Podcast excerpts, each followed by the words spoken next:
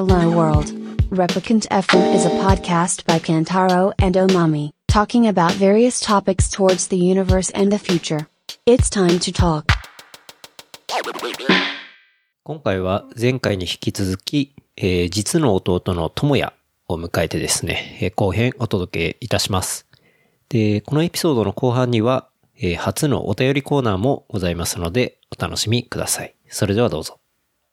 これは、なんだろう、この場で話すことなのかどうかもわかんないけど、うん。これは逆にケンタロウにだけ話してなかった話なんだけど、うん。俺は兄弟コンプレックスっていうのはものすごい持ってた人間なのね。えーなるほどね。で、ケンタロウが嘘すごく秀逸な人間で、俺は劣勢だって思ってたの。はあずーっと。で、思っていて、で、俺は、ケンタロウみたいに頭も良くないし、対して何かできる人間でもないから、でも、絵はなんとなく描ける。うんなんか物はなんとなく作れる。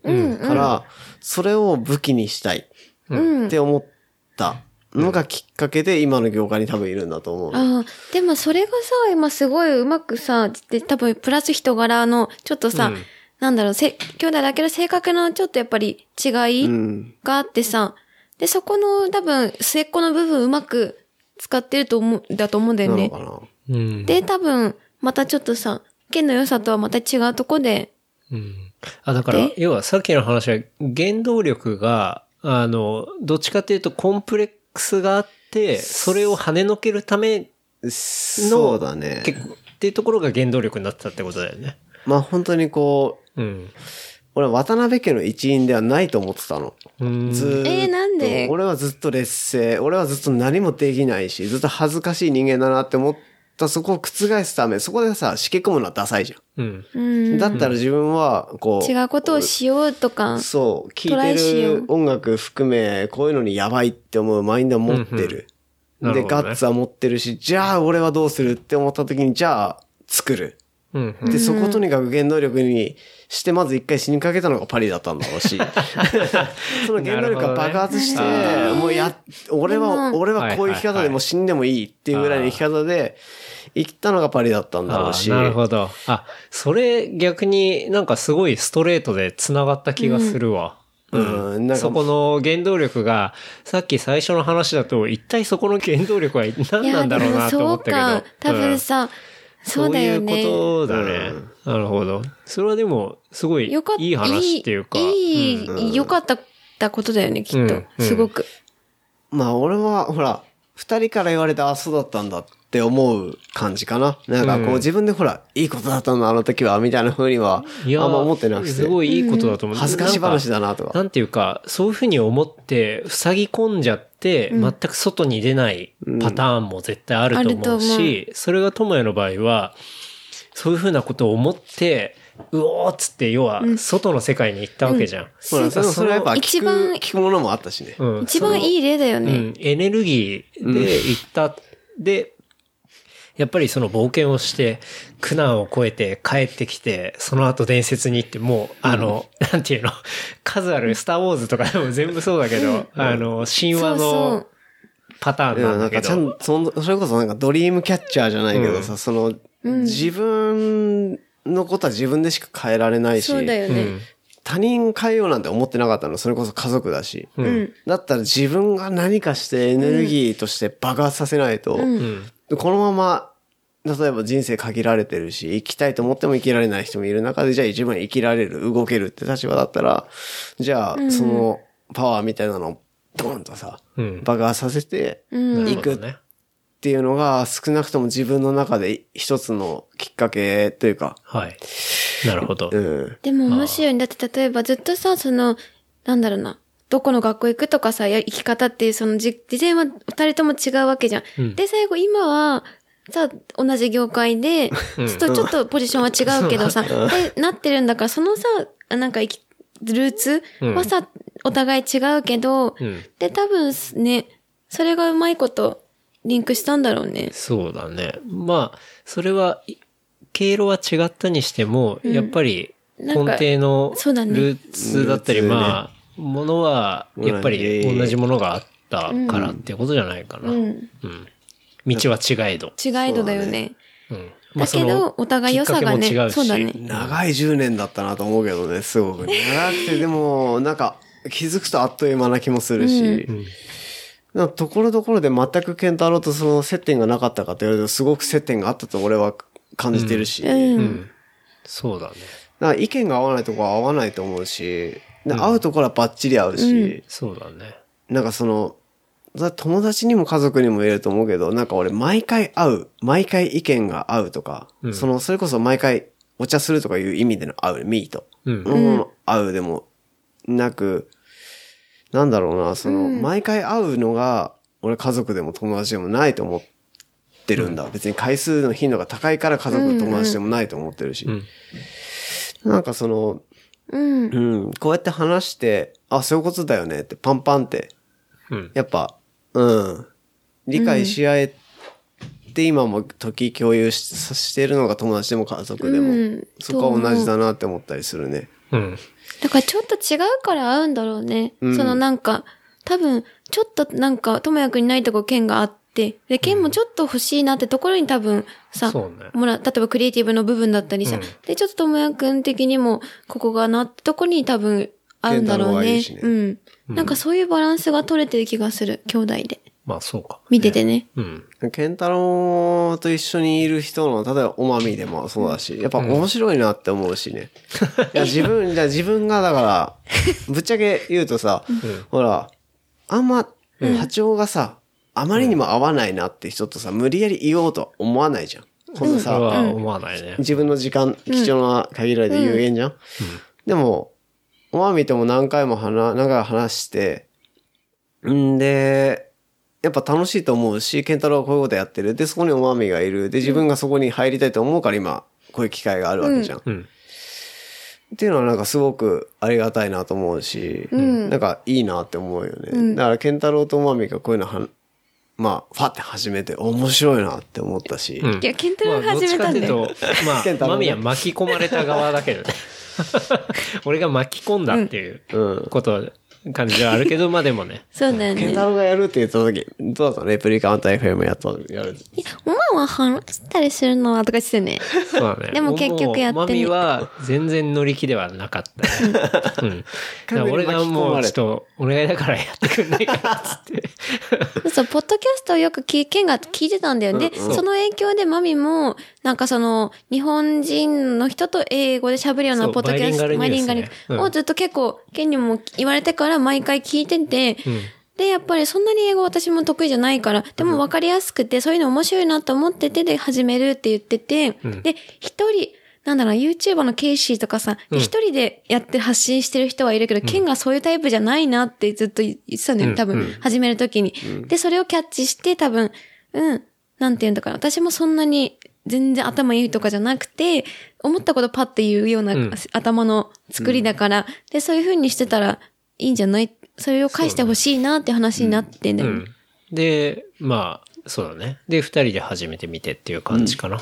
で、当然、まあ、ゲストも呼んでね、あの、この間も話したけど、友達とも話したかったし、ってんで、まあ、今の形になってるってとこかな。うん。で、こうやって今日で話すこともないしね。マジで話って感じで。そうだね。なかなかね、ないから、でも、これはちゃんとアーカイブしていきたいし、そ今度親父も読むって。そう、それもね、また必聴な、俺も、僕、もう、ああれだね、オーディエンスとして超痛いけどね。いいと思う面白そうっう。て。いや、父親知らない人に言うとも相当先。親父も超面白いんですよね。うん。うん若い。おまみ、おまみポジションで、こう、基本こう、なんかこう、うんうんってこう聞いてて、ちょっと気になったところで、ポンって挟んでくるみたいな感じで、いやいや、親父今そこは、あれだけどね。まあ、そのうちね。まあ、ねそのうちだね。うん。ででもね、残しとくのはいいことだしね。そうね。うん。そうだね。父親ね。父親ね。そんな感じで。ね。うん。なんか、おすすめコンテンツとかありますか？おすすめコンテンツで何を言いや、えばいいの？例えば映画とか、最近でも時間なくていいんじゃない？映像で見たものとか、まあゲームとか、あとは本とか、なんでもいいんだけど。やっぱり引き続きウォッチしたいのはコナミの動向ですかね。コナミ？え、はあ何？ゲーム会社でコナミっていうのがいて、コナミっていうのがいてっていうか、ヘビー小島、小島って言っちゃったけど。小島、小島秀夫さんファンなので。誰メタルギアソリッド。あ、メタルギアはね、昔やってたよ。し俺、セリフをやるほどやりまくってるし、好きだよね。大好きなので、うん。そこに関してのこうよ小島プロダクションの解散及びコ,、うん。コナミが、えーソーシャルゲームとスポーツ業務にものすごいシフトしてしまった最件近と、こうじゃん。スフィットネス、フィットネスそう、コナミフィットネス。その中での、えーメタルギアサバイブを皆様どう思うかっていう。えー、新しいの出したの？そもそもさ、コナミから小島秀夫は抜けました。したねで、残ったコナミが、したというかねっていうね。まあさ、さ、なんかやっ残ったコナミが出したゲームがメタルギアシリーズでメタルギアサバイブっていうのを出したんだ。で、小島秀夫自体はそのメタルギアブランドっていうのはもう使えないんだ。出てから。カタカナ表記でのメタルギア。メタルギア何々は大丈夫とか、多分、ローマ字表記のメタルギアソリッドはダメとかっていうルールがあって、実際コナミから抜けた後に小島さんがメタルギア系列で何か出したものはあるの？ない。ないんだ。ないんだだからやっぱ多分実質できないのかな。著作権の問題でないのソかなニーのうん CEO やら、その、お偉方のうんとこに就任したはいはいはい。じゃない。小島っちが。小島っちが。なるほど。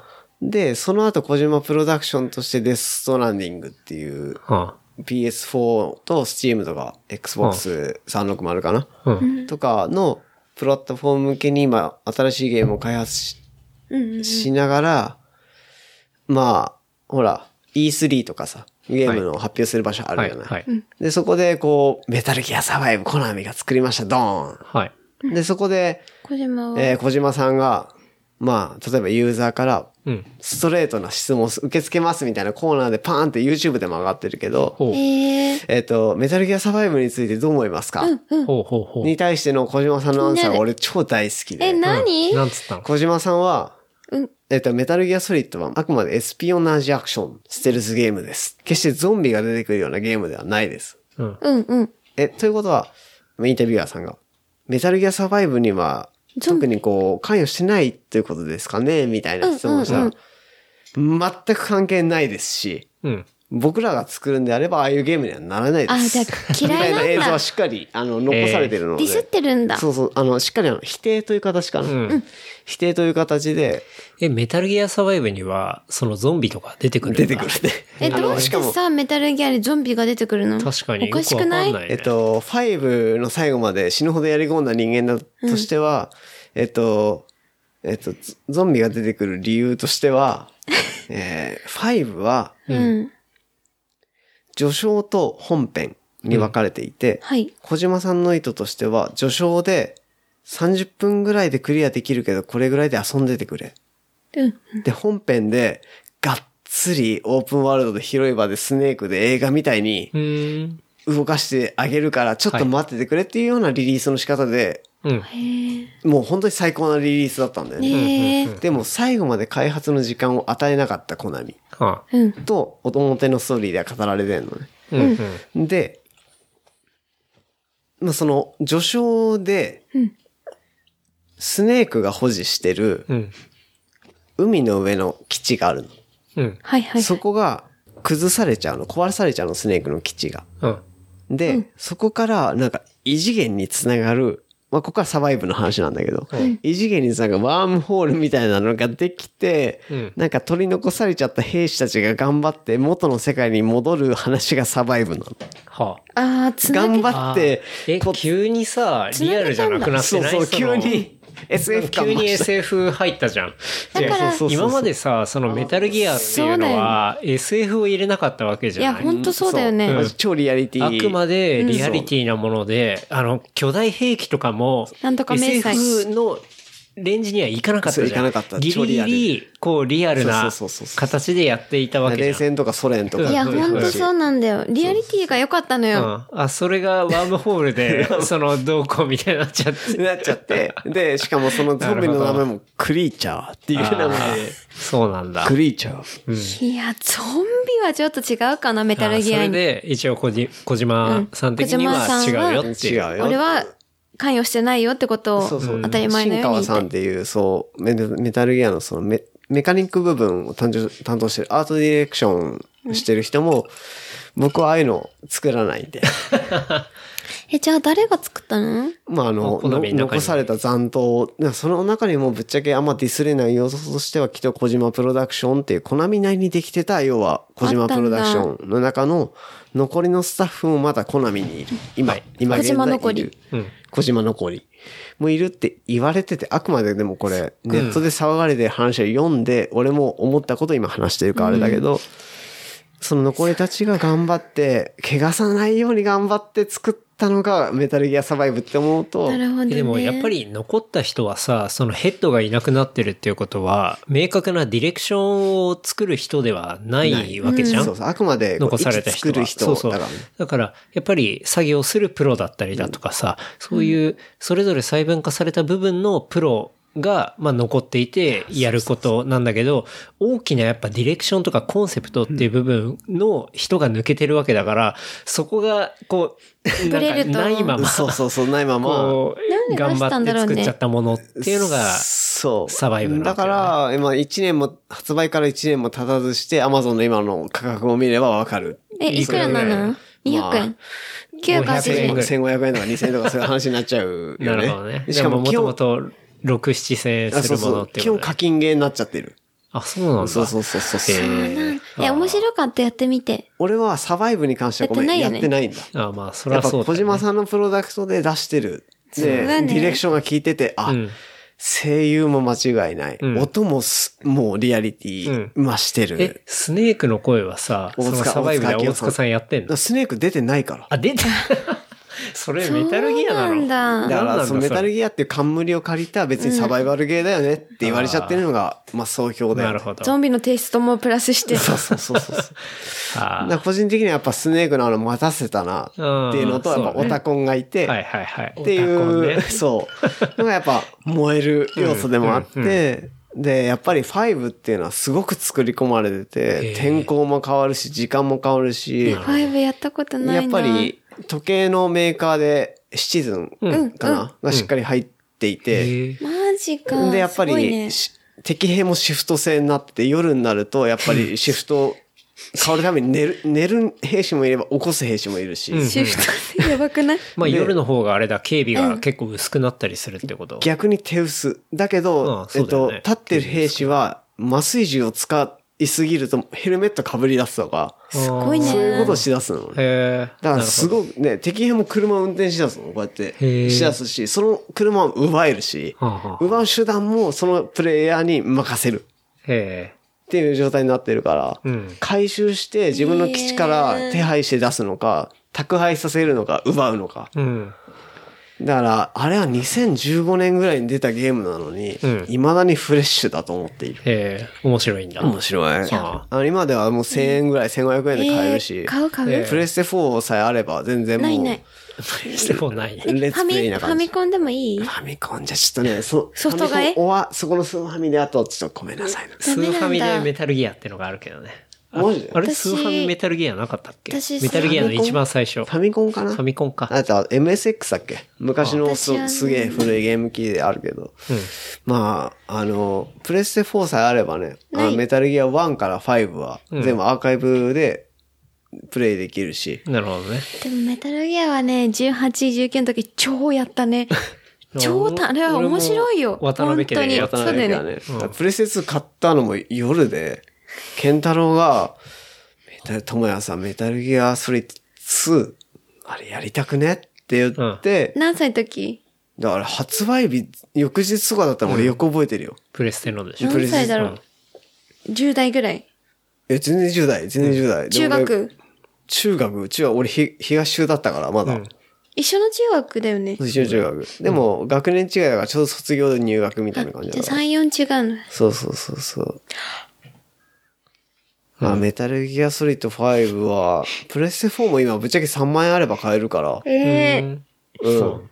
そうそう、全然、なんかプレイするんだったら、暇つぶし以上の価値はあると思なるほどね。ええメタルギアはいいんだよコントロね。ーラーから、スネークの声聞こえるしね、プレステ4だと。すご。そうな。無線の声と、その、向こうの環境音はスピーカーから聞こえるし、無線の声は、スネークこうしてくれとか、はいこっちから行くといいとか、なるほどね。オンタイムで入るしね。うん。でも、リスナーからするとちょっと、ま、いや、今メタルギアの話かってなるかもしんないけど、いいやいや、好きだよ。や、やっぱ、ホットな、 masterpiece な。 masterpiece でしょ。うんこれは聞いとけっていう、うん逃しすぎ defini definitely maybe みたいな。いや、あれ面白いね。ま、メタルギアは。テレビやいや、あれはもうね、やっぱね、超名作。じゃあなんかあれだね、小島さんの next がちょっと楽しみだね。なんか噂とかはないの？デスストランディングっていうゲーム、その人の人工で作られた命みたいなトレーラーなんだけど、それは。はぜひぜひ YouTube で小島プロダクションっていうチャンネルがあるから、あれね、新しくやろうとしてあ、んの？それはちょっとスネークっぽか、ポスターはあったりするの？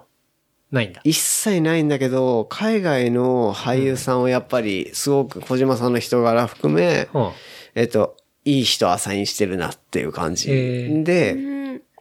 えっと、メダルギア的な軍要素もちょっとあるんだけど、やっぱりスネークの面影は、やっぱここで出すべきではないっていう感じなんだろうな。また一新し小てんだ島さん。。そうそうそうそうそうそう。あれ？俳優ってひょっとしてウォーキングデッドのああ、そう。人を使ってるやつそうそうそうそうそうそうあそうそう。小島さんの新作見たわ。そう。うん。で、あのトレーラー、ウォーキングデッドのさ、ほら、あの、兄貴いるいるが、いる。えっ、と、兄貴がならず者で、その弟いたじゃん。いた。あの、すごい結構子供思いとかのやつ。あの人が、そのゲームのキャラクターになってんだよね。そうそうそうそうゾンビ好きなんじゃね？やっぱ小島さん実は。小島さん、ゾンビっていうかね、なんかね、命かな。どっちかっていうと、その、遺伝子。はとか、うんやっぱそのミームとか、うんそのなんだろうな、ジーンとかね。あ、なんかそういうことを単語として挙げてるから、その伝えていくこと、うん。うん。遺伝子うんだったりっていうのに、まあやっぱものすごく興味を持っていて、そういうアウトプットも多いからね。うん。ゲーム自体はアクションゲームになるの？そこも、うねえっと、まだわかんないんだ多く語られてない感じ。えー、まだリリースされてないんだ。されてないね。まだティザーが出て、いつ発売とかはまだ決まってなないって。ないけど、毎回毎回2018年秋冬って言われてるけど、うん。えもうちょっと全。然2019になるんじゃね？みたいな感じではあるけどね。なるほどプラットフォームは PS4 か Xbox360 うん。と Steam あるかないかぐらいのはい、感じかな。はい。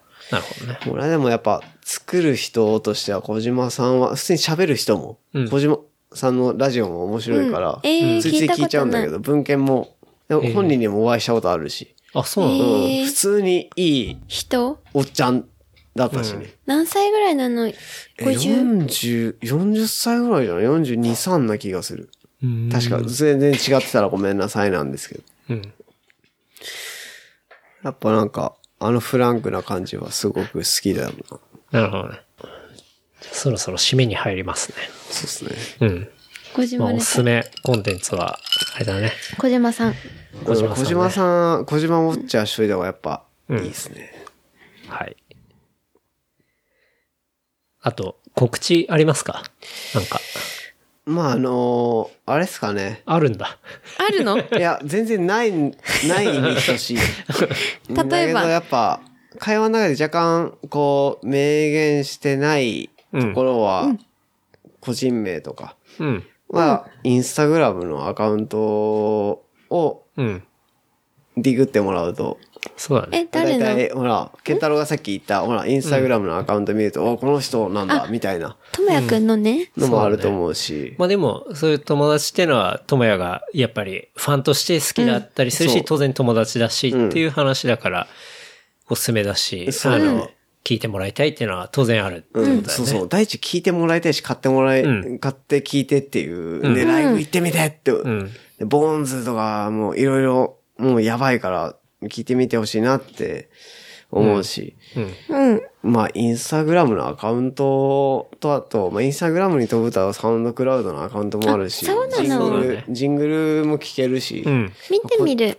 個人的にはジングルちょっと MPC で作ったやつうん。にちょっと見てみたい。どうですか？今ちょっと地味に作ってるんだよねっていうのは、うん。なるほどね。ケンタロウにお知らせ。ああ。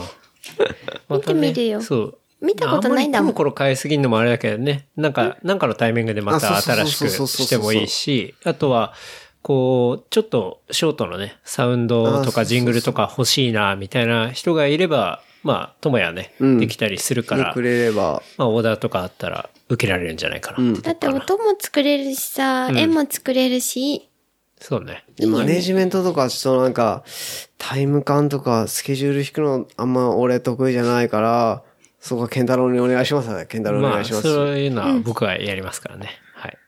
まあ、連絡、もし興味ある人いたら、見たら、レプリカント FM か僕のインスタグラムに DM もらえれば、はい。っていうことですね。よろ。よろっていうはい。感じかなすかね。はい。なんかあっという間だったなっていう。うん。聞きたいことがあるんですけど、はい。あ北海道のおすすめのカレー屋さん、俺カレー地味に好きで、いろんなカレーを食べてるんですけど、うんあの、おみつさんもカレそうだねーだいぶ好きで、京一さんも好きだしね。そうそうそう、だいぶインスタとかウォッチしてるんですけど、うん。あの、札幌だいぶいちゅちゅい行くんで、私札幌マミ函館なんだよ。函館でもなんかこう、うまい飯屋でもいいし、ラッピだよ。ラッピラッピ。ラッピ函館はラッピだよ。それカレーじゃないじゃん。カレーじゃなくても全部美味しいから、ラッピにしてくださラッピうん。ラッキーピい。エロっていう。ラッキーピエロだよ。あの、ご当地ハンバーガー屋さんがあって、ああ、そうなんだ。函館にもうね、十何店舗あるのかそうそな。それショーノートに貼っていただけるっていう。あの、カレーもあるよ。カレーもあるか。うんカレーもあるけど。まあ、あの、とにかくジャンクな感じなんだけど、うんまあでも、こう、ご当地バーガーとしては多分、かなり、なんだ、有名。いい感じ。うん。な、ハンバーガー屋さんがあるから。まあそこは行ってみたらいいかも、ちょっと情報集めときます。うん札幌は。もうもう楽しみです。北海道ヘッズにじゃあ。北海道ヘッズに。はい。うん。という感じで、ともやさんなんか言い残したことありますか？そうですね。まだまだ、あの、正直、こう、初、兄弟おまみセッションっていう感じだったので、ファーストセッション感が若干あるんで、うん。次、まあ、いつになるかわかりませんが、うん。えー、話す機会をいただけるんであれば、割ともう、すっぱだかな話もできるんじゃないかなと。そうね。まあ、ほんと、一巡して、うん。二巡目ぐらいのまあね。感じで、まあ、娘も参加できるんじゃないかなと。うんわかんないけど、それは無理かな。まあ、あの、程よく刺激的なうん。話もできるんじゃないかなと。まあ、正直、アムスパリ話はもっともっと全然正直出る話あるかなと思って、まあね。ええ、確かにあるからね。うん。まあ、はい。機会があれば、はいぜひぜひ。またよろしくお願いします。こちらこそよろしくお願いします。じゃあ今日は、ともやさん、ありがとうございました。こちらこそ、ありがとうございますあ。りがとうございました。ありがとうございました。レプリカント FM お便りコーナそれじゃあ、お便りコーナー始めますかね。はい。メールが来てまして。はい。はい。ちょっとじゃあ読みますね。うん。モズヤンさんから来ています。はい。いつも面白いニュースやトピックス楽しく聞かせていただいています。二人に質問ですが、何かコレクションとかありますか？もしあればきっかけとか聞きたいです。よろしくお願いします。っていうお便りいただいてます。ありがとうございます。はい。もみさんなんかありますか？あ、僕？俺は、そう、これもらったんだけど、うん。コレクションって本当に僕自身は何もなくて、あの、常に大体なんか欲しいなとか、あこのジャンルに興味があるなっていうのがあれば、うんまあ、都度調べて、こう自分が納得いったものをいろいろ結構買い揃えたりはしますね。うんただそう。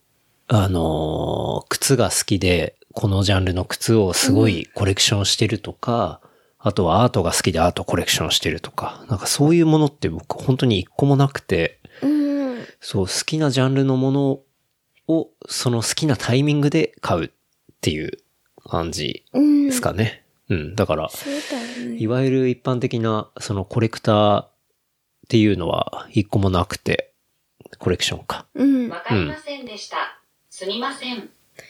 アレクサが勝手に喋り出した。アレクサがまた勝手に喋り出したけど。うん。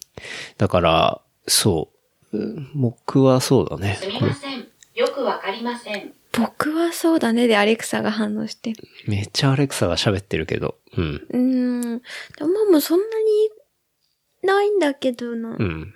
だけど、ないんだけど、強いて言うならレコードぐらいしかない。ねうんは、ずっと集めてるっていうかずっと買い続けてうるん。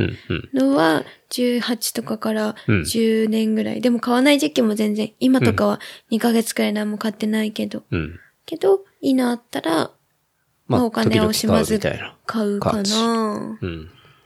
ぐらい。そう、マミがレコードを、まあ DJ もやるし、レコードをまあいっぱい持ってるっていうのがあるから、僕は自分で書けるんじゃないんだけど、なんか好きなアーティストのレコードが出たりすると、レコードはちょいちょい買うかも。うん。ううんん。で、マミに渡すっていう。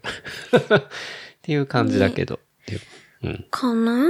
そうだね。他集めて、集めて、うん。あるかコレクションする、すごい人とかでも本当にすごいよね。なうん。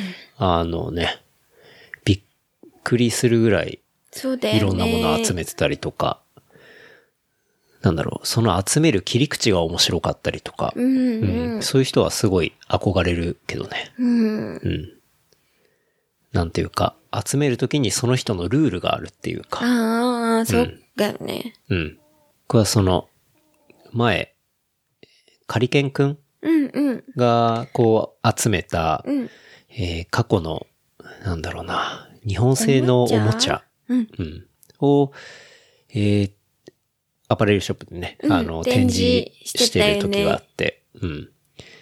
ハリケン君自体もものすごい、そういうもののコレクターというか、うんっていうんで、すごいよ。そのコレクションをそこで見させてもらった時には、うん。ね、やっぱりなんか、ある一定のこう、時代のものだったりするから、結構統一感もやっぱりあって、ねまあもちろんバラエティがものすごいあるんだけど、すごい統一感あってめちゃめちゃ面白かったよね。うん。うん。面白かっなんかああいうコレクション、密かにしてる人いたらね、た。うん。こんなコレクションしてますみたいなのをね、教えてもらえたりしたら、あ、そういう切り口あるんだみたいな。確かに。なんか漠然とさ、うん例えば服、大体全部、なんか服服を持ってま、なんだろう、コレクションだから何でも限定したのだとうん面白いね。ね集め、ね、集めるの面白いかも。そう。独自の切り口とかね、ね。いいよね。うん。その発想なかったわ、みたいな。確かに。ネジとかね。ネジ？いる？あ、でネジもボタン集めてる人とかいない？結構ヴィンテージのさ、ああ、いるかも。ボタンとかってあれ結構高いんだよね。一個一個。うん。そうそう私。ボタンとかだったらそんな場所取んないからいいね。まあ確かにね。結構場所取るからね。そうだね。コレクションすると。そうだね。あの、コレクターの悩みとしては、多分、大きいものだと、まあ場所を取るっていうことがね。まあスニーカーだって、おそらく、コレクターの人はもう、本当だうよん、部ね。屋の中溢れてるだろうし、その問題はあるだろうけど、まあ、確かに小さいものであればね、コレクションっていうのはいいかもね。うん。あとほら、のけさんとか、ピンズ？今結構、うんあの、揃えたりしてるよね。うん。まあ、当然、売ったりもしてると思うんだけど、あのコレクションとかも、すごい、ね面白いよね面。白い。場所取んないしね。確かに、ピンズは場所取んないもんね。レコードは場所取るけど。確かにね重いしね本とか。うん。細かいもののコレクションはありだね。ありだね。確かに。なんかネジでも集めようかな。そういうビバホーム行く感じなんじゃ ほとんど集まる。ほとんど集まる。一日で。いや別にそれ集める必要っ確かに。ていう感じだけどね。あるのかどうかって謎だけど。うん。お香コレクションとかはどう？あ、お香ね。お香は好きだね。使う、い一つもつけないの、ずっと。うん。それ匂い飛んじゃうからね。ダメだね。もったいないけど。まあでもコレクションいいですね。ね、うん。なんかしてる人がいれば、紹介させていただきたいですね。ね。モジアンさんの回答にはなってないけど、あんまり。まあ、そうだね。いいか。うん。僕はそんなにない。けどまあ、おまみはレコード。まあそんなないうん。対して、ただ集めてるだけだけ。うん。そうね。私こんなもの、実はコレクションしてますみたいなのがあったら、ねちょっと教えてほしくない？ネジとか。うん。ネジとかね。はい。はい。モゼヨンさんありがとうございました。はい。じゃあ次メールいただいてるのが、えーペンネーム匿名希望さん。えー、ケンタロウさん、おまみさん、毎週楽しく聞かせてもらってます。質問です。おまみさんはどんな仕事をされてるんですか？っていうお便りをいただきましたが。秘密だよ。秘密か。なんで匿名なんだろう。でもまあ、今大したことじゃないけど、うん。だいたい今、ほとんど家で、在宅で仕事してて、うん、と、まあ、たまに月に何回かだけ、うんえっと、事務所行くけど、うんほとんどは、えっと、ファッション関連のライティングの仕事と、うんあとは、えっと、海外からの日本に来る旅行者のインバウンドの仕事うん。です。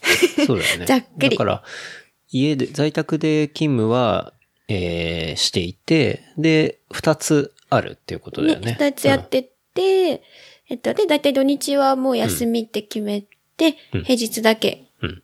仕事して、うん。うん。です。っていう感じ。まあライティングとそういうコーディネートとそいううか、だね。どうやっていると。はい。うん。いいですか？匿名さん。なんかさ、あの、い家で仕事、今までは家では仕事はしてなかったわけじゃん。そうだねの前の仕事だったりだとかさ、そその前とか。今一年くらいかな。うんち。ゃん、完璧に全部家でになってしてるようになって。一、年ぐらいかな。うん。多分。どう？家で家で。仕事っていうのは。俺なんか、あの、もうずっとオフィスで仕事してる、仕事はオフィスでするっていう、まあ会社員だからさ、うん。なんだけど、こう、家で仕事をずっとするっていうのはどういう感覚なのかなと思って。なんか気分の切り替えとかってできるの？うん、それはできるけども、もともとはさ、うんどこに行ったか、海外でも、うん国内でも、うんどこ行ってもできるようにっていう、パソコン一つでできるようにって感じでしてるか、別に家じゃなくてもいいんだけどさ、うん。ね。なるほどで。も、まあ場所を問われない仕事っていう。そうだね。でもまあ今、ね、犬もうん。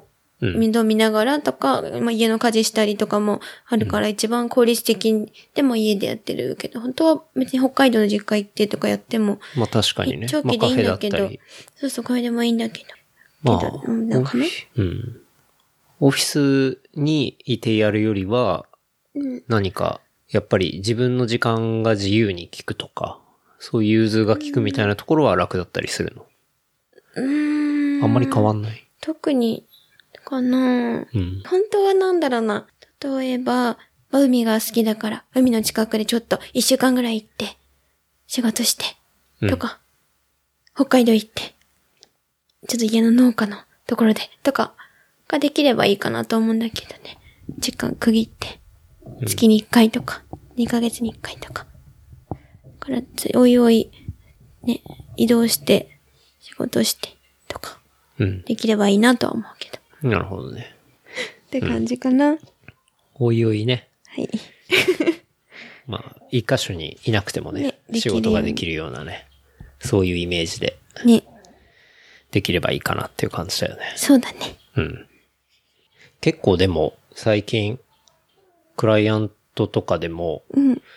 こう、リモートワークがし推奨されてたり、うん。ううん。ん、する会社って結構増えてて、うん。うん。なんか遠隔でやっても全然 OK ですみたいな。そうだよね。なんか調べたら結構あるみたいだよね。うん。増えていて。そこの会社は、うん。一応家でやるときは、スカイプをオンにしているっていうことが、あの、在宅勤務の条件らしくて。うん。だから、会社にいるときにさ、うん横の人とかって、ねえねえみたいな感じで声かけられるじゃん。うんうんここなんだっけ、ねみたいな。そういう状態を家でも作るっていうのが、一応ね。いいかもね。そうそう。在宅条件みたいな。でもそれはさ、もともとその会社の人と何人かで仕事するっていうのがあるから必要なんだよね、うんきっと。そうだね。まあ、チームで動いてたりとかう、んうん。いう時にはそういうのだと便利かもね。確かにう。ん。そう。まあ、いろんなね、会社ごとにそういうリモートワークの条件とかあるだろうけどうね。ん。うん。でもどんどん増えてくだろうね。いや、増えていくと思うけどかね。うん。だと思う。そうだよね。やっぱさ、会社に通えるってさ、うん。その時点で会社の周りに住んでないとダメだしさ、うん。条件絞られるよね。よくよく考えると。確かに。だって東京に会社があったら当然ね、東京の周辺に いないと、その会社で働けないみたいなさ、うんうんリモートが全くないと。そうだよね。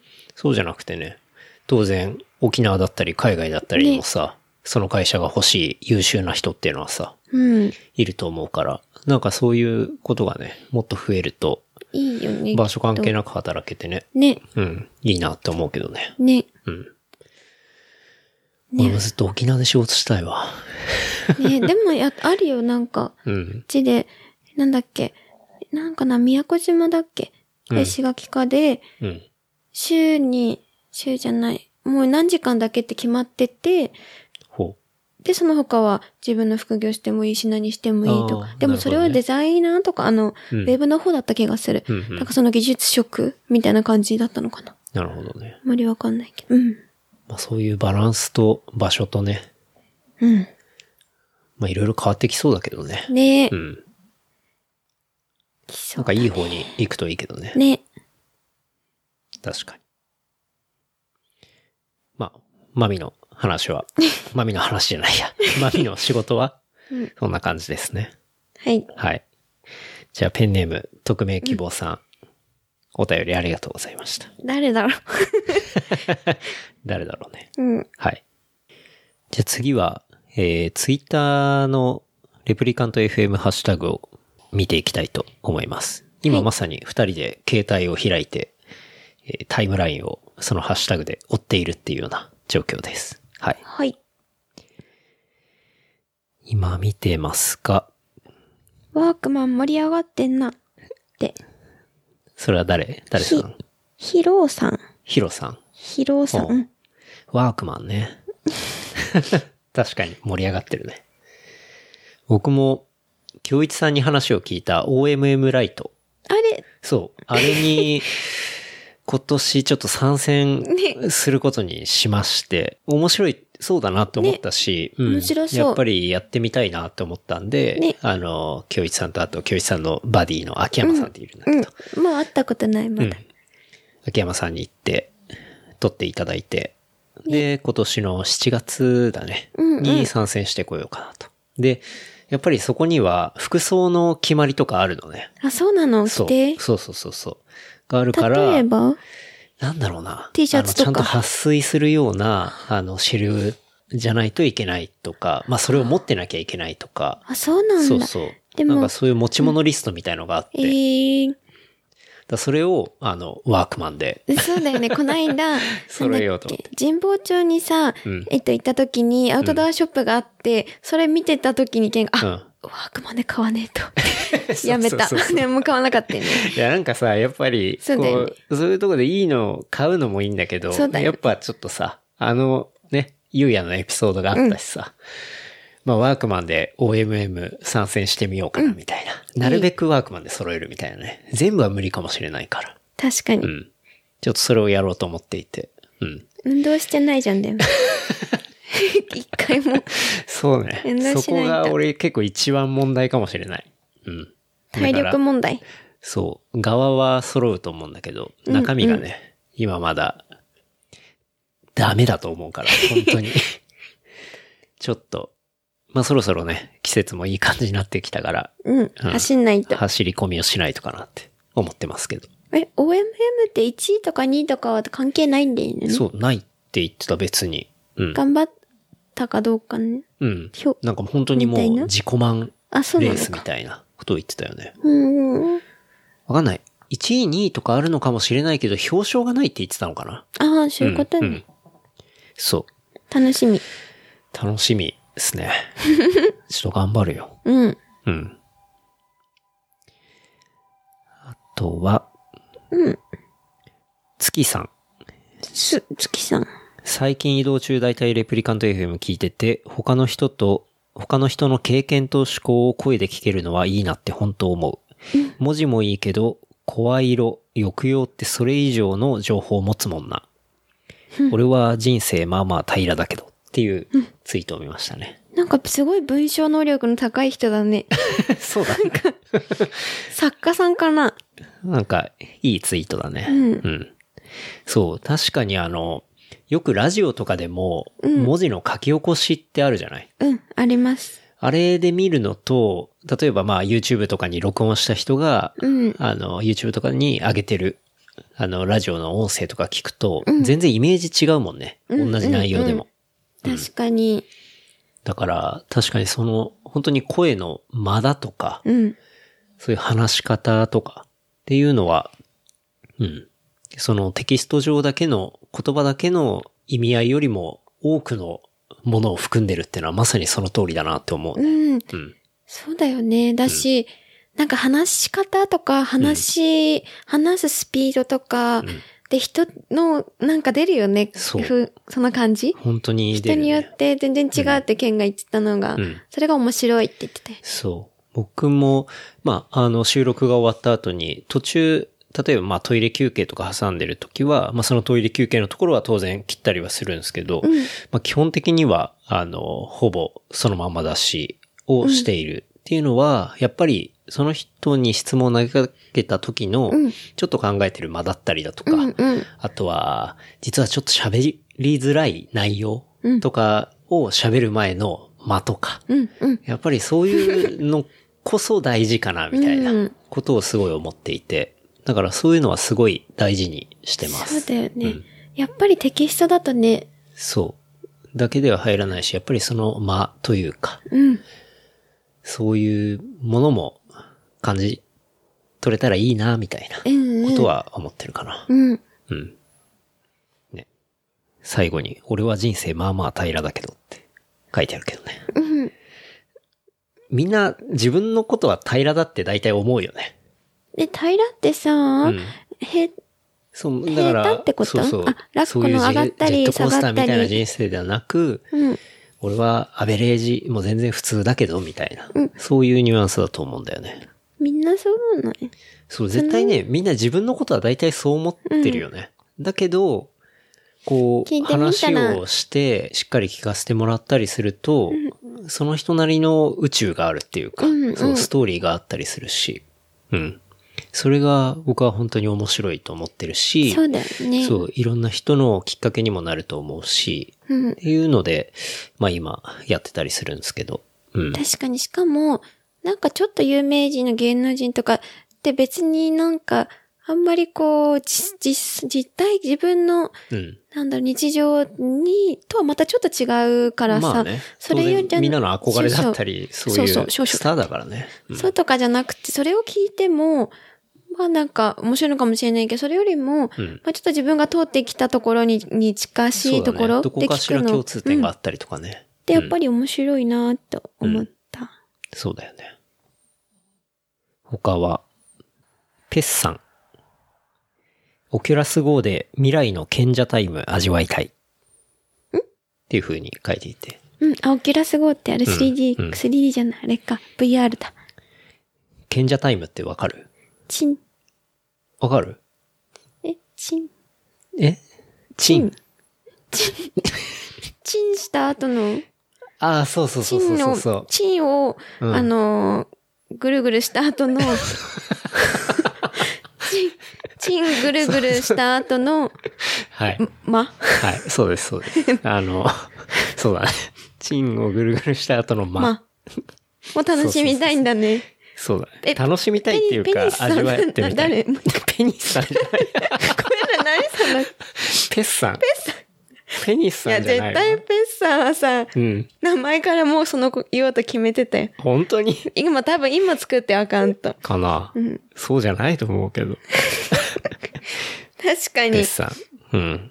確かにね。本当に、まあ、コンテンツは山のようにあり、うんまあ未来を感じるね。動画を見れたりするんでね。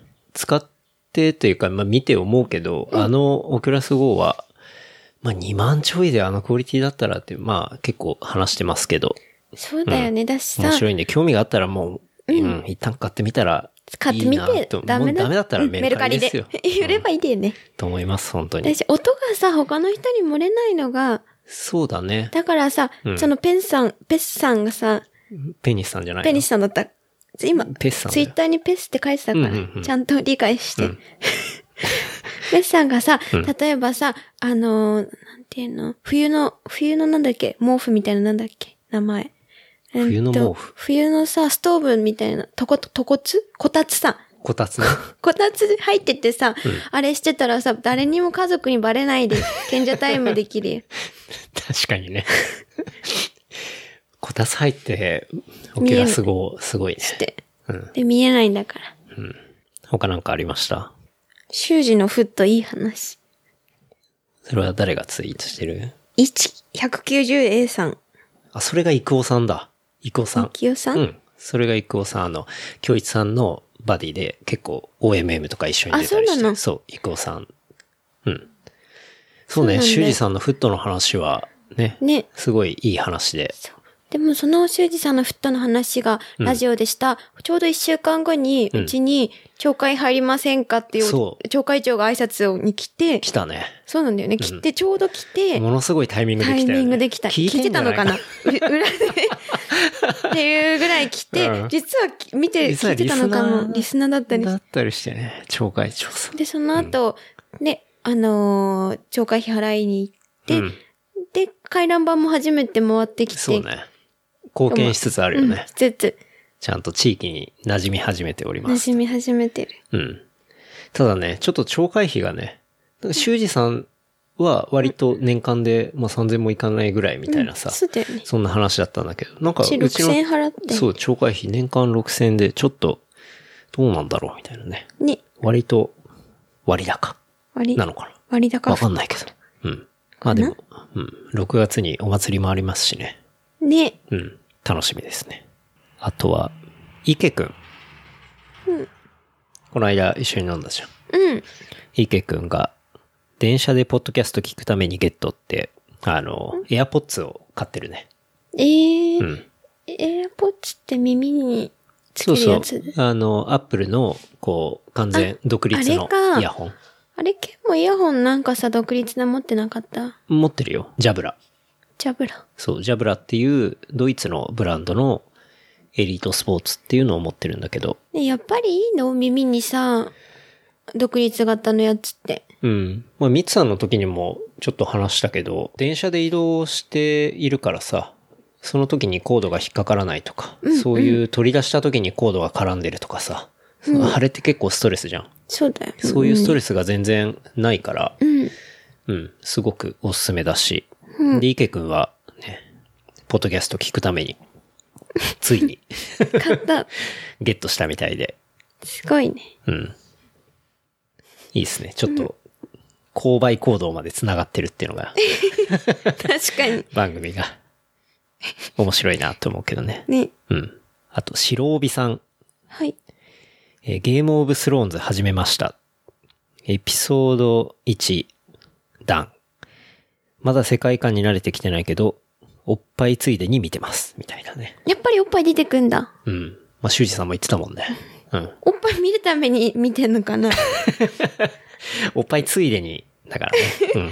だってそうだよね。やらしい気持ちじゃなくておっぱい見れんだもんね。そうだね。誰かいたとしてもさ、うん。その家族とか誰でもさ、一緒に見ててもさ、うん。なんかおっぱい見ようとしておっぱいのもの見るんじゃなくて、うん。さりげなおっぱいで、さりげなおっぱいね。ラッキーおっぱいだね。うん。見れるっていうね。私まだ見てないんだ。そう、僕らちょっとまだ、あの、エピソード1にも踏み出せてないんですけど、ちょっとね、踏み出さなければけ激推しだったから、見なきゃいけないなと思って。ね。なんかね、ミツさんも見始めたっぽいよ。ええで、ゲームオブスローンズ飲みしましょうみたいな感じになってて。一生参加できないじゃない。いや、だからちょっと最低でも1エピソードぐらいは見ないと。やっぱり。そうだよねん最近ね、あんまりその映像を見る時間がちょっとなくて、そうだよね。今見た映像でいくとドキュメンタル。そうだよ。映像見る時間をさ、全部さ、フォートナイトにや。費やしてんだよそうなんね。ですよね。うん。でも、そう、フォートナイ本当に一、毎日夜1時間はやってるよト、ね。そうだね。うん。いや、本当にあれ面白くて、まあ、フォートナイトって、えっとちょっとエピソードでも話したゲームなんですけど。そう。うん。本当に携帯ゲームさ、今までほとんどさ、やってなかったり、そう全くやってなかったけど二人でゲームすることってなかったんだけど、んこれは唯一やっそう、やってるよねエピソードでもちょっと話したんですけどね。で、その後、こう、友達の内藤くんっていう、えー人がいて。人がいて、で、内藤くんは荒野行動をやっていたっていうのは僕は知ってたんで、あの、フォートナイト面白いっすよ、つって、あの、いろいろ紹介、そう、もう無理やり仲間にしようと思って。勧誘したんだよね。で、ちょっと紹介したら、内藤くん。も結構ハマって。いて、それであのー当然フレンド申請もしてですね、同じチームで夜な夜な戦っていると。そしたら、内藤くんの友達の、そう。内藤くんの同僚、同僚？そう。同僚の方も、あの、同じパーティーに入っはいていただいてですね。そう。そう。朝カッツっていう方なんですけど、で、そう。すごいその朝カッツさんもチャットで結構ノリノリに話しかけてくれたりして。で、すごい、彼、で俺男性なのか女性かもわかんな多分いからね。、朝カッツだと思うから男かな。どこかな男性かなわかんないけど。うん。朝カッツ、夜カッツとか言って、そうそう挨拶して勝手にうんしてて、で、いつも、で、夜、夜見ると大体朝カッツがオンラインになってそて、う、なってて、内藤くんいないんだけど、その内藤くんの同僚の朝活と僕らでやるみたいな、ちょっとわけわかんない。うん、内藤くんいないんだけどね。そう。会ったこともないんだけど、まあそういうね朝カッツラストねとかってそうそうそうそう。無理とかうん。なんか、いつかはリアルでちょっと会いたいなと思うけど、そうだようん。なんかそういうつながりもできたりしてね。結そう構面白いよね。ハマってるんだよね。うんそれの時間があることによって映像を見、映像ね見れてないっていう。なかなか見れてないんですが。最近見た映像でいくと、ね、ドキュメンタルは見たね。いかな。シーズン5か。5か。うん。あれは見終わったね。うん。まあ、面白いんだよネタバレはしちゃいけないけど。ど。うん。面白かった。まあでも全体的に面白かったよね。ハリウッドザコシショウザコシが本当に面白いな、あの人本。当に面白い。うん。あの人。びっくりするぐらい面白いよね。うん。なんか、昔、荒引き団に出てたのは見たんだけど、そう、それ以来ちゃんとさ、そう。知らゲイなくてねとか、なんか出てる番組とか、うん。そんなにお笑いもさ、がっつり見ないからさ、うんうんで、であんまり知らなかったんだけど、うん。こんなに面白いのかと思っちゃった。この人はちょっと頭おかししいないなっ。ってて。メンタルも強すぎるしさ。で、しかも一個一個のギャグが本当に面白いから、なんか滑ってるとかは全然なくて、うん。うん、シーズン5はちょっとおすすめっすね。ね。うん。ドキュメンタル。ね。うん。あと、そうだよね。最近見たい映画もあんまりないのかな？もしかして。そうだね。あんまないから。うん。うん。呪文字見たいけど結局見れてないね。そうだね。うん。まあ、またタイミングで見たいかな。うん TKHT さん。走りながらポッドキャスト聞いてて、焼きっぺの名前が不意に出てきて、すげえ上がったけど、実は焼きっぺ食べたことない。だって、俺の実家香港焼きそば派だったから。みたいなツイートがありますが。T- TK さん北海道の人なのかな？そ。そうだね。うん。香港焼きそばは北海道だけに売っているらしい。うん、食べたことない。マミはだから北海道だけど焼きっぺ派っていうことだよね。焼きペ派というか、触れ合ったことが、あ、そもそも食存在を。卓に会ったことがない。なるほど、ね。存在は知らない。どんなやつ？なんか、コーン焼きそば。出てきた。ラーメン作りそうな人が。なんかジジャムおじさんみたいな人いる。うん。S&B。味と香りが自慢。パッケージは中華系ジャムおじさんみたいなのがいい、そうだよね。うん食べてみたい。うん。けど、うん。わかんない。東京じゃ買えないかもしれないね。そうだよ。でも今アマゾンで売ってあ売た。ってるんだ。残り3点、お早めに。結構人気ある。本当だね。まあちょっと家の焼きっぺがなくなったら。まだあるんだよねまだあるからね。う んお母さんすぐ、お母さん焼きっぺ送ったさ、って。うんって言って。で、その後にお姉ちゃんから連絡が来て、いや、また焼きっぺ届いたんだけど、って言って、うん。マミいらない？って言って、うちもあるよ。なくなんないんだよって 香港焼きそば。うん。言って。ね、食べてみよう。食べてみましょう。はい。はい。あとは、えー、これはなんて読むんだろう。ヘイフェバーボーイかな。ヘイフェバーボーイさん。うん。えーレプリカント FM 聞いて、キャッシュレス生活したいと思って、使いにくい財布の方がはかどるのではと思ったけど、これに落ち着いた最高っていうのでリンクを貼っていて、うん。うん。レジスタントっていうまあブランドがあるんですけど、はい。そのスマートウォレットっていう小さい財布を結局買ったとあ、いうような、そうなの。うん、ツイートがありますね。ちっちゃい財布ってことか。そうだね。なコンセプトはスマートな会計。うー。うんん。自転車に乗るときに最適な財布として極力小さく作りました。大きさ的には一般的なキーケースと同じぐらい。うーん。うん。だ本当に財布を限界までちっちゃくしたええ財布っていう。いいね。結構可愛いね。かわいい。うん。いろいろカラーもあるし。ほんとだ。うん。まあこれに落ち着いたと。完全なるキャッシュレスにはやっぱりって思ったってことで。そうだね。なんか使いにくい財布だったら、うんキャッシュレスにこう自分がなるんじゃねえかと思って、それを探してたら、なんかいい感じの見つけたっていう見 感じだね。なんかジップロックよりもいいかな。いいね。ううんん。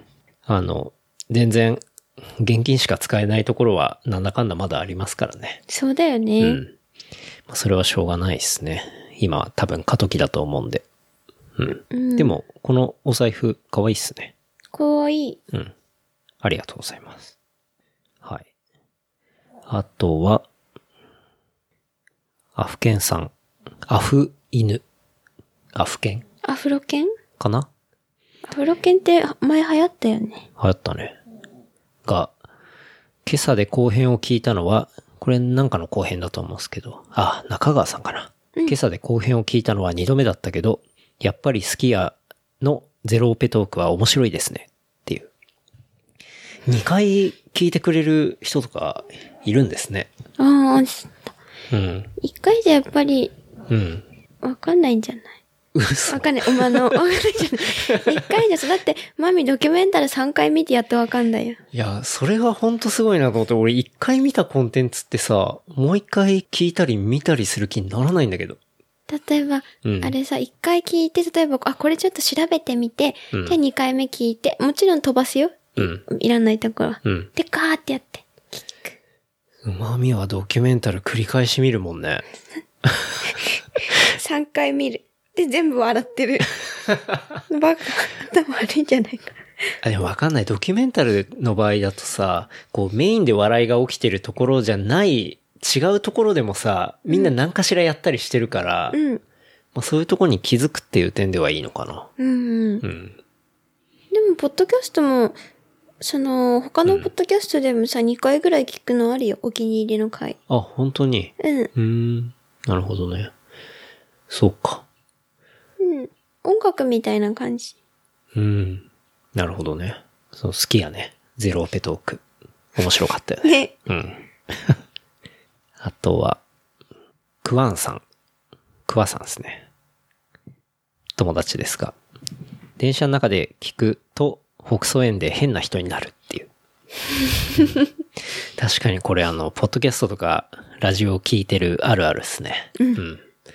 本当に、まあ、駅とかで歩いてて、かなり面白い展開になってきた時とか、ほんどうしても顔ニヤニヤしちゃうからさ。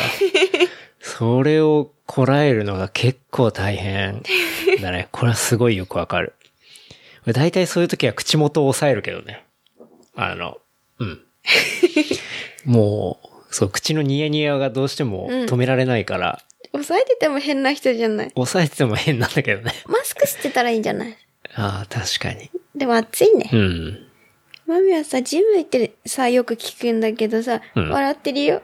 普通に笑ってんの。だっていないもん、人。レディースコーナー。まあ、でも周、りいないとね。そう。でもあれってさ、監視カメラついてることに気づいたの、最近。ジムに？うん。ああ、そう。監視カメラっていうかさ、こう、一応、まあなんか倒れちゃったりとかしたらねそうそう見れるやつ。危ないなんかバレてんだと思う。あの人笑いな爆笑しながら走ってるわ、つって。まあでも、なんかすごい体には良さそう。うん笑って。そうだよね、走ってて。。良さそうね。うん。すごいよくわかります。はい。あとは、そうですね。としゆき前田さん。何もないのにワークマンに行きたくなった。久しぶりにポッドキャスト復活させたけど、場合によっては通勤中に本読むよりいいかも。頭の中で会話しているみたいになって、テーマが合えば考えが進む。っていう。うん。確かに、結構、ポッドキャスト聞いてると、その場にいるような、まあ、感覚になるっていうか、かなりこう近い、うん。うん、メディアだと思うんでね。うん。まあ、お互い話している中に入って、まあ自分だったらどういうふうに考えるかなとか、うんうんどういうふうに話すかな、みたいなことっていうのは、結構僕も、うん、いろいろ聞いてる中では思ったりするんで、そういうことは確かにあるかなって。うん。確かに、あと本広げたりするのも、まあね、ちょっと大変だったりするからね。電子書籍だったら全然あれだけど。うん。うん。じゃあ、最後いきますかね。はい。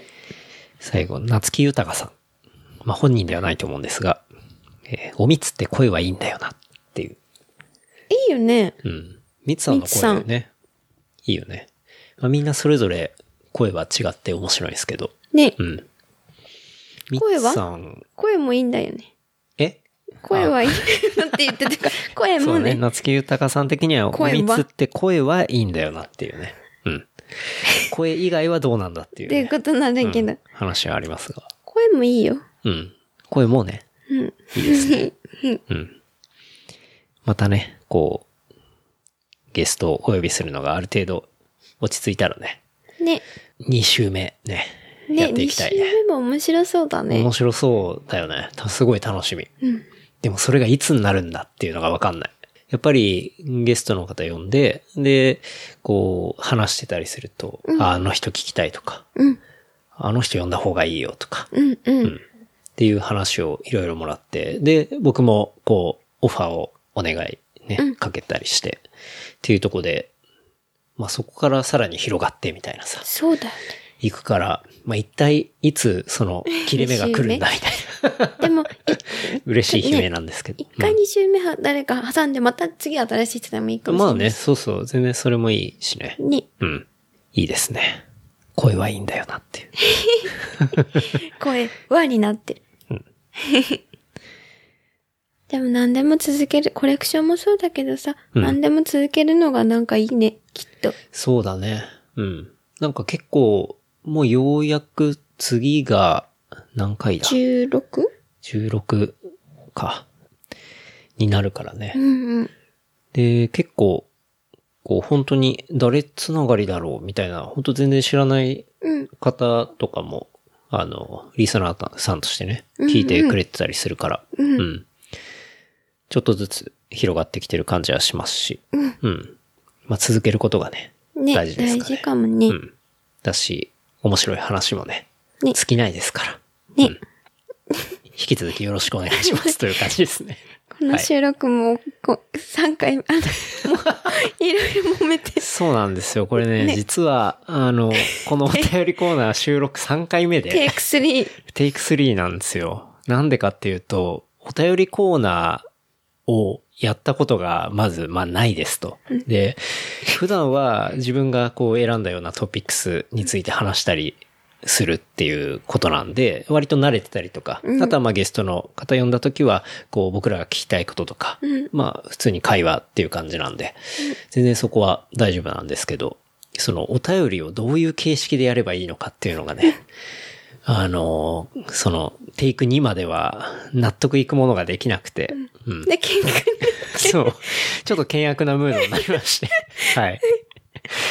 でね、この3回目は、多分これ、あの、そのままオンエアしますね。うまくいきました。はい。特にね、ラフにやればいい。そう、ピックアップさせていただくツイートとかをですね、あらかじめ箇条書きというか、もう、ピックアップした上で話そうと思ってたんですけど、そうだとうまくいかないですね。やっぱリアルタイムで、もうその場でタイムライン見る。で、話すっていうぐらいの、うん。こう、ラフさの方が僕らに合ってるっていう確かに。感じでした。はい。あとあれかもね、なんかさ、今まで出てくれた人に対してのうんお便りとかでさ、うんうんで、それを、まあ、ケンとかが連絡して聞いて、うん。で、回答するとかもいいかもね。あそうだね。そういうのも面白いかもね。うん。とか、またゲストが、その人が来た時に、そういう質問っていうのを投げかけたりとかね。うん、うん。確かに。面白いね。うん。うん。はい。はい。じゃあそんな感じかな。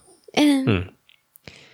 あの、番組では引き続きですね、ツイッター、インスタグラムやってますので、えーハッシュタグ、レプリカント FM まで、あの、リアクションいただければ、こんな形でですね、お便りコーナーとして、えー話しさせていただければと思いますので、どしどしお待ちしておりますので、よろしくお願いします。あと、もちろん、E メールででもですね、えー受け付けています。レプリカント FM アットマーク Gmail.com で受付してますので、よろしくお願いします。あと、ショーノート、トピックス、まあ、あの、トークの中で話したトピックス、リンクを、まあ、しっかり貼ってるブログみたいなものがあるんですが、それのアドレスは、レプリカント .fm、レプリカント .fm までアクセスいただいたらご覧いただけますので、ぜひ見ていただければと思います。はい。じゃあ今回は、まあ、前半、実の弟、智也との後編。で、このエピソードの後半はお便りコーナーという形でお届けさせていただきました。はい。はい。次回はゲストの人かな？そうですね。次回ははい。ゲストの方々を、方々。方々、はいお呼びして、お伝えできればと思います。はい。はい。それではまた来週。はーい。ありがとうございました。ありがとうございました。